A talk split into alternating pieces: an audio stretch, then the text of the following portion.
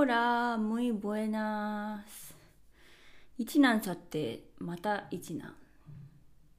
車が故障してしまいまして、レッカー車を呼ぶ羽目になりました。というわけで今回はスペインでレッカー車を呼ぶとどうなるかというエピソードをお届けしたいと思います。先週なんですけどちょっとね張り切ってショッピングモールに洋服買いに行こうと思って車乗ったんですよね。で仕事終わってでそのまんまモールに直行というかこのガレージに入れたりするのちょっと面倒くさいんで駅前に止めたんですよ。駅前に頑張ってもう一番大嫌いな重列駐車に挑んでうまく止められたんでよし駅に止められたからこのまんまモールに行く時はそのまんま直進してすぐ行けるなって感じだったんですけどエンジンかけてでブレーキですね。踏みながらよしドライブに入れよって入れたはずなんですけどなんかアラームというかピーピーピーってなってどうやらドライブに入らないんですよ。ずっとパーキングに入ったままでドライブにいくらトライしても入らなくてこれはおかしいなと思って一回エンジン止めてもう一回かけてでもう一回トライするんですけどやっぱり入らない。ずっとパーキングに入りっぱなしでこれはおかしいな。もう一回トライするわけですよ。何がおかしいんだろうと思って。あそういえば最近エンジンオイルの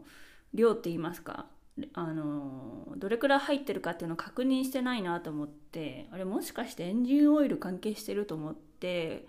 あの見てみたんですけどちゃんとあのきちんと何て言うんですかね少なすぎず多すぎずエンジンオイルきちんとそのまんまあの入っててこれおかしいな。で最後の最後にもう一回トライしたんですけど何回やってもアラームというかなんかピーピーってなるんでこりゃ困ったと。どうしようと。車は動かないってなって仕方ないのでレッカー車を呼ぶことにしました。いや呼ぶって決めたんですけどその時にはすぐには呼ばずにまずどうするかっていうのを考えましたね。とりあえず洋服買いに行くのは諦めました。はい。でレッカー車を呼ぶ前に、まあ、自分でも何が原因なんだろうみたいなのをちょっと調べてみたんですけど、まあ、もしかしたらシフトブロック解除とかいうやつそのスイッチみたいなのが故障しててそれでドライブに入らないみたいなのをネットで調べたらちょっと出てきたんでそれが原因かなって思ったんですけどまあでもどうしようもないし私車のこと何も詳しくないのでとりあえず、まあ、自分の乗ってる車の車種かつオートマ車の修理ができるであろう修理工場を探してですね電話かけてで車検の前にいつも行く修理工場はもしそのオートマ車のうん何て言うんですかねそのブレーキじゃないな。ドライブに入らない原因が何て言うんですかね。ギアの操作をする時に使われるオイルっていうんですか。エンジンオイルとは別のオイル。そこが原因だとしたら自分たちは経験がないからなんか処理できないみたいなこと言われてまあとにかくオートマ車が稀なんですよね。みんなマニュアル車なんで。これどうしようと思って泣く泣く正規代理店っていうんですかね。今乗っている車種の正規代理店メーカーのところに電話してまあそこならねさすがにあの修理はしてくれるっていうことでどれくらい高くつくかはわからないんですけどまずそこにですね予約を入れまして。ネット上でオンライン予約ができたんですけど一番早くても1週間後だったんですよね。ショックですよね。というわけで車がね故障してからここをずっと出勤あと戻る時はですねあの一緒に近くに住んでいる人にお願いして相乗りしてはい手伝ってもらっています。レッカー車を呼ぶなんてめったにいないじゃないですか。というか普通に、まあ、車きちんとメンテナンスしていてそれなりにあの故障が起きにくいであろう車を運転していればレッカー車にお世話になることなんて一生のうちにないはずなんですけれどもまあこれは自己責任といえば自己責任で、まあ、メンテナンスはまあ定期的にはしてたんですけどやっぱりボロいんでしょうね乗っている車が。でまあ値段相応の何て言うんですかね故障というかまあそうなるのかなみたいな感じの不具合が出てしまったんですけれども、まあ、保険であのレッカー車を呼ぶんですけど、まあ、故障が起きた日に修理工場を予約したんですけどそれがまあ1週間後だったので、まあ、その1週間後の予約が取れている日の当日の朝にレッカー車を呼びました。あのきちんと予約が取れている時間に私の交渉しているポンコツ車がですね到着するようにっていう計画を立てて呼びました。まず電話ですよね。電話がこれがめっちゃ緊張しましたねどうしようみたいな通じなかったらどうしようって思ったんですけど女性の方があの出てくれてですねあの「どうされましたか?」あ、えっと、ドライブに入らないでずっとパーキングのままなんですよね。エンジンはかかるんですけど、動かせないんで、レッカー車で修理工場まで連れて行っていただきたいです、みたいなことを言って、で、その後ですね、あの、個人的にはその保険の番号とかそういうのが必要なのかなと思って事前にプリントアウトして手元に情報をねあの持っていたんですけど全く聞かれなくてですね。聞かれたのは車種と、まあ、名前と自分の電話番号とあと修理工場を予約してありますかっていうのとあと最後にどこにその修理してほしい車止めてありますか？っていう情報だけでなんか保険のことはなんかスルーされましたね、はい、手元に一生懸命用意したのに全く使われなかったっていう。まあまあまあ。でですね。電話終わってもう数十秒後数十秒はちょっと盛りすぎたな。数分後ぐらいにですね今度はそのレッカー車の運転手レッカー車来てくれる方が直接私に電話をかけてくれてもう一度、まあ、名前と電話番号とどこに止めてありますか？っていうのを聞いてきてですね。でそれに回答してじゃああと、まあ、遅くても15分後には着くので車のそばにいてくださいって言われておマジか15分で着くんだと思って、まあ、その時家から電話をかけていたので、まあ、15分後に合わせて車に向かってとことこと、はい、歩いていきました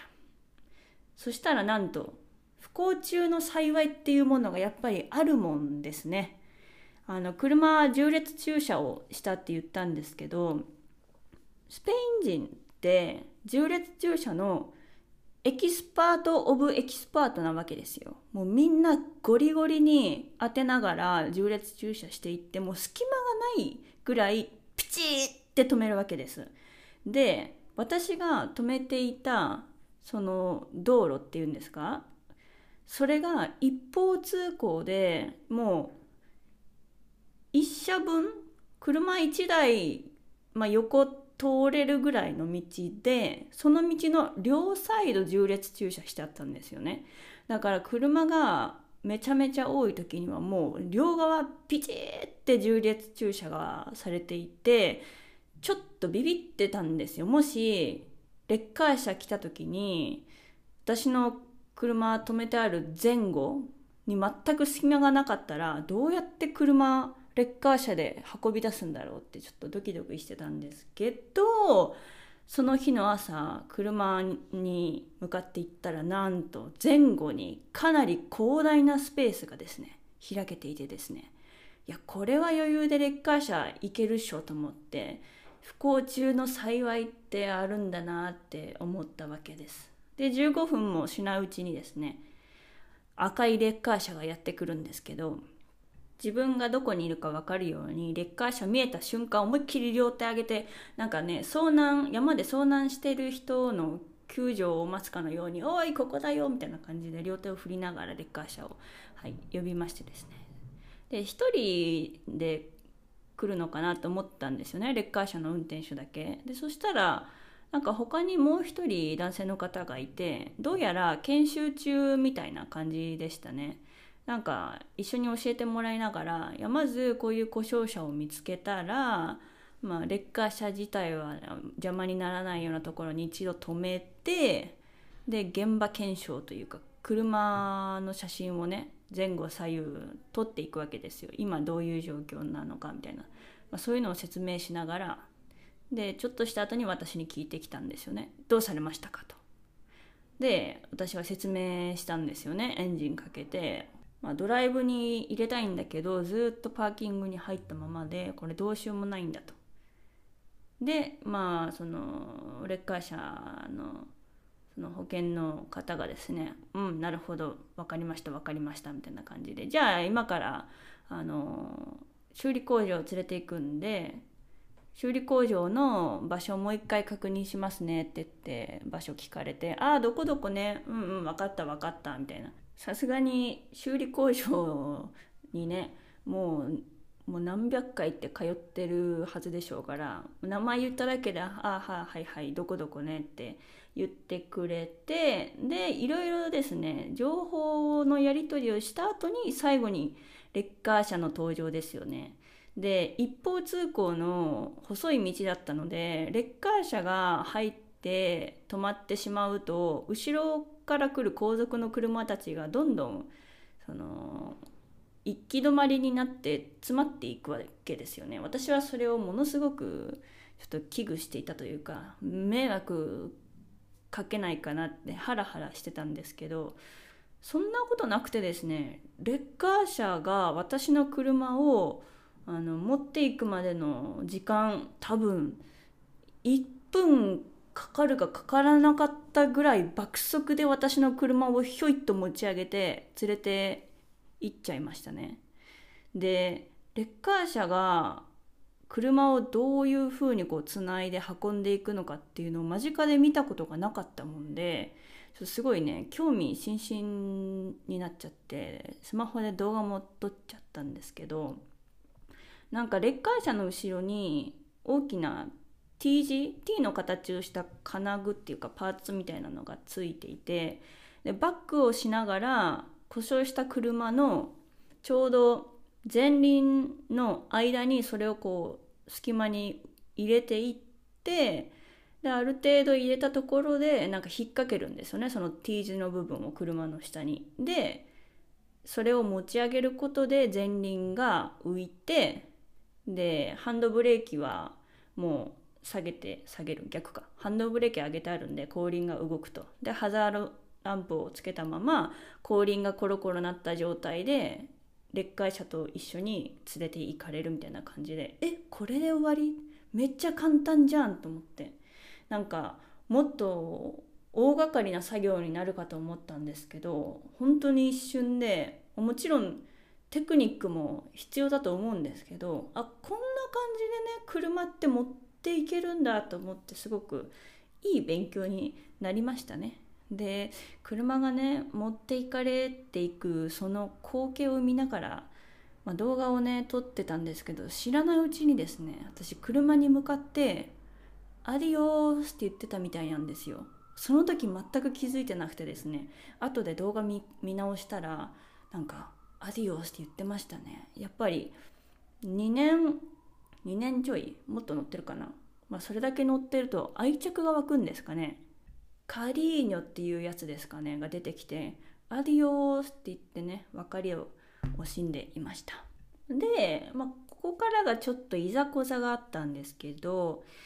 の保険の方がですねもう修理工場に予約をしてあってもともとこうどういう症状があっって車が動かないみたいな話をしてるんだったら普通はもうもうレッカー車に乗って修理工場まで来るみたいなことは必要ありませんよって説明してくれたんですよね。なもんだからああそうなんだ行かなくていいんだと思ってそのまま家に帰ったんですよ。はい。でもやっぱりここはスペインですよね。予定は未定なわけです。30分もしないうちに今度はまた別のところから電話がかかってきまして。電話に出ると修理工場からの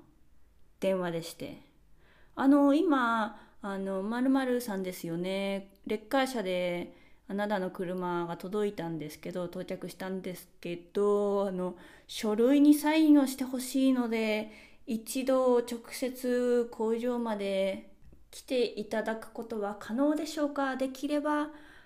1時前までに来てもらえると助かりますって言われたんですね。いやこの野郎あんた保険のやつ混んでいいって言うたやんっていう。すいません口悪くて。やっぱり行かなきゃならなかったんですよね。いやだったら最初からさ行けばよかったと思って。いや私の責任なのかもしれないけどだって行かなくていいって言われたらそれは行かないでしょ。ね。え。でもまあサインとかはね、まあ、しなきゃいけないだろうしまあ行くかってなるんですけど問題があってですねあれ？どうやって行こう？レッカー車に乗ればレッカー車ね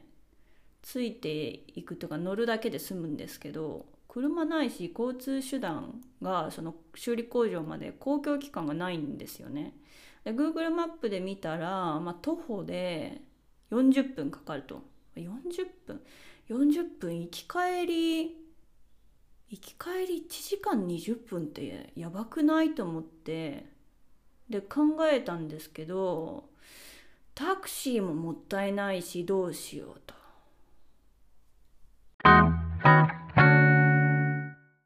てことで走っていくことにしたんですね。車は走れない状態ですけど私自身は走れますから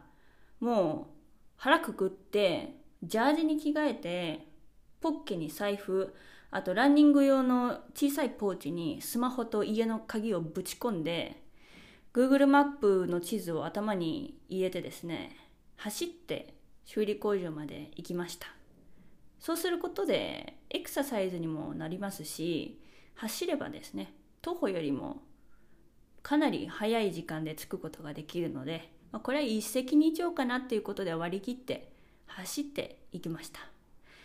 で Google マップでルートを確認したんですけど、まあ、最後の最後あとちょっとっていうところまではもう道知ってたんですけど最後の2ブロック分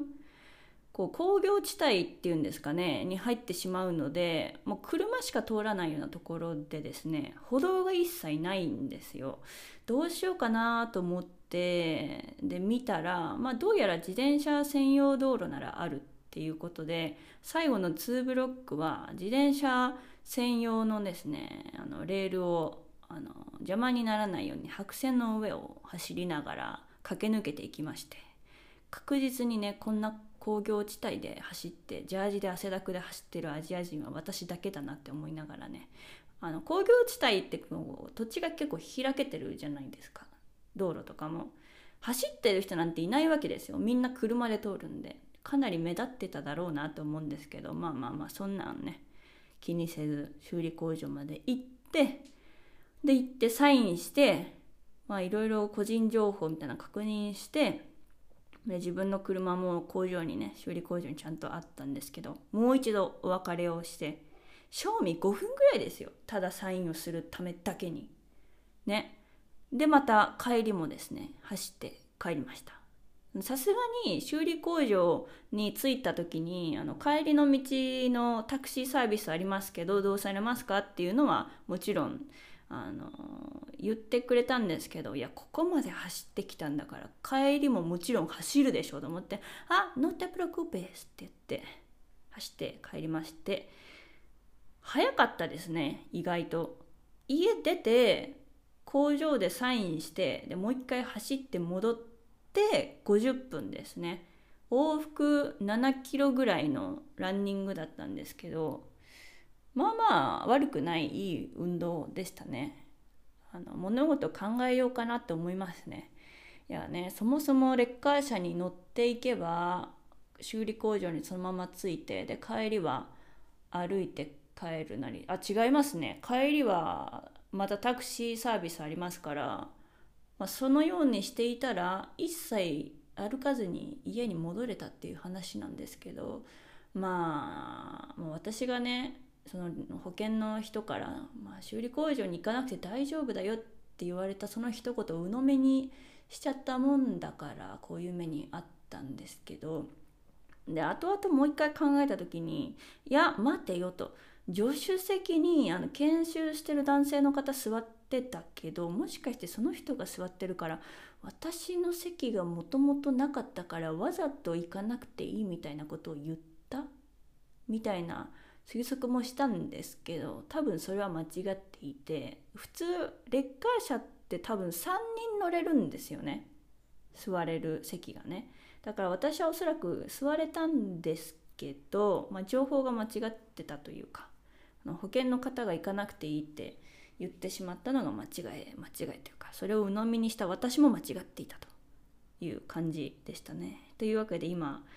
まだ車は手元にないんですけどとりあえずまあ修理には入っているということで、まあ、一安心じゃ一安心ですねレッカー車も意外とねすんなり呼べるもんなんですねなんかこんな感じならなんか事故とか、まあ、事故は嫌ですけどもし路上でですよ。故障が起きてしまった時でもまああのあの三角マークってあれなんて言うんですかね。あの反射板のついた赤いやつ。あの三角のをちゃんと後ろに置いてレッカー車ちょっとの間待ってればレッカー車一瞬で多分連れて行ってもらえるんでまあ問題ないと思いますね。なんかすごいドキドキしたんですけどレッカー車呼ぶっていうこと自体に。でもそんなことなくて一瞬だったんで。よかったです。まあこれから何回でも呼ぼうかなって思えるくらいなんか一瞬で終わったんでだから電話してからまずレッカー車が来るまでが30分かかったかかからないかぐらいでしょ。でもし私がレッカー車に一緒に乗って工場に行って帰ってきてたとしても下手したら1時間かかるかかからなかったぐらいで終わってましたね全部のあのやらないといけないことが。なのでなかなかなんかいいサービスというか私はすごい構えてたんですよ。何時間もかかるかもしれないと思って。全然そんなことなくて。一瞬で終わってすっきりしております。Estoy muy contenta, estoy muy relajada muy bien, por fin ということで。まあもうすぐしたら見積もりがですねあのメールで送られてくると思うんですけど。あエスペルケのセアタンカーロですね。高すぎないことを願います。はい。というわけで皆さんもレッカー車のお世話にならないことがまず第一条件ですけれどもレッカー車にお世話になっても大丈夫だよっていうことをね是非お伝えしたいですね。スペインでももうあの爆速でレッカー車呼んで車修理工場まで連れて行ってくれたので問題ないということですね。大丈夫です。はい。ということで今回はここまでにしたいと思います。アスタルエゴ